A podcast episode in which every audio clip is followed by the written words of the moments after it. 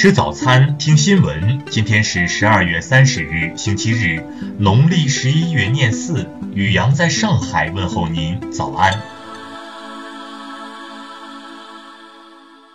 听新闻早餐，知天下大事。昨天，中国电影家协会第十届理事会第一次会议在京召开，选举产生了新一届主席团。陈道明当选中国影协主席，成龙、吴京、黄渤等人当选副主席。中国电影家协会始建于1949年，每五年召开一次会员代表大会。中国电影金鸡奖、中国金鸡百花电影节等都是由中国影协举办。上一届影协主席为李雪健，新一届主席陈道明则是第一次出现在主席团名单中。副主席中，冯小刚、陈凯歌等人都没再当选。据中国艺术报最新消息，第九届的主席、副主席中，李雪健、陈凯歌等被推举为中国影协名誉主席，冯小刚等则被推举为中国影协顾问。再来关注国内新闻。昨天备受社会关注的西安千亿国企年轻高管事件调查处理结果出炉，七名年轻高管均为挂名，包括西安高新区财政局原局长王进杰在内的四名处级以上领导干部被问责。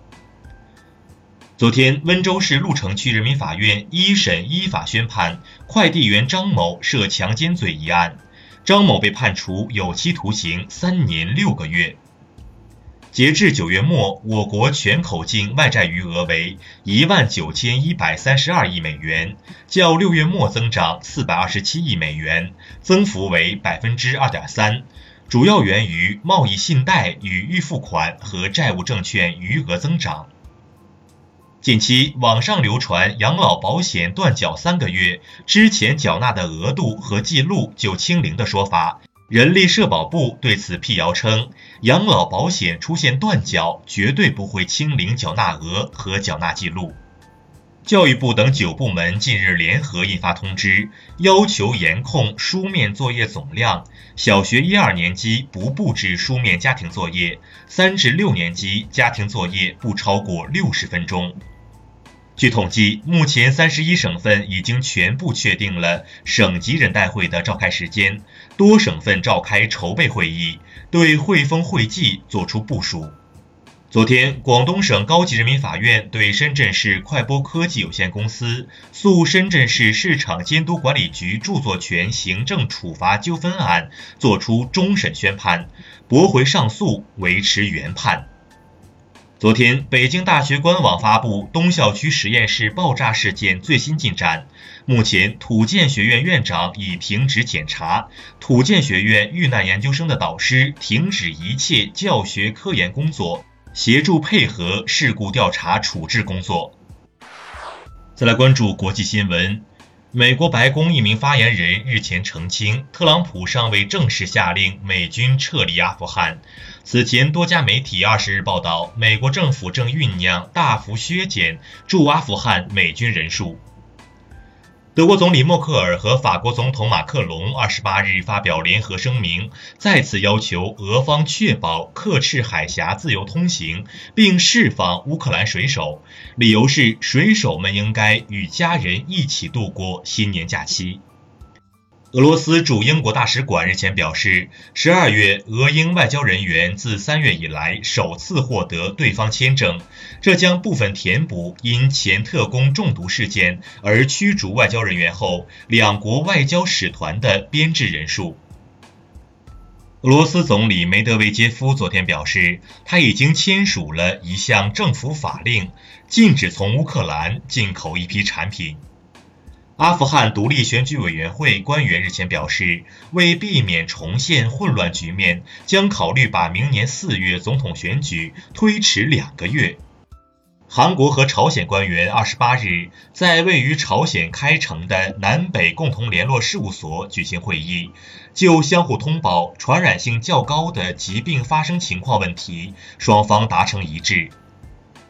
日本防卫省近日公布经过处理的海上自卫队巡逻机拍摄的录像，指称此前韩国海军驱逐舰对日本巡逻机进行了火控雷达照射。韩方则认为录像内容片面，对日方此举表示遗憾。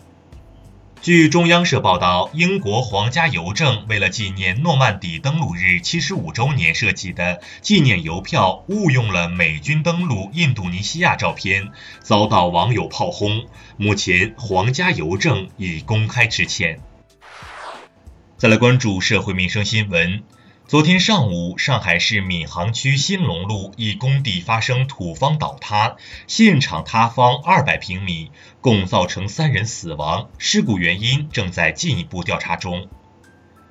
近日，山东潍坊一女子驾驶套牌车辆被警方拦截，被要求熄火接受检查时拒不配合，并辱骂民警阻碍执法。经劝说后，女子终于承认有套牌行为，交警对其依法作出处罚。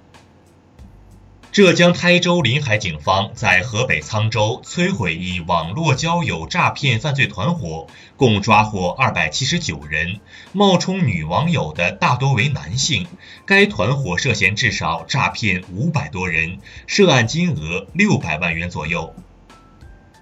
近日，武汉十二岁男孩上学路上被公交撞倒，卷入车下拖行，其母亲哭喊着拍车窗求救。目前，男孩转入 ICU，全身多处受伤，事故原因正在调查中。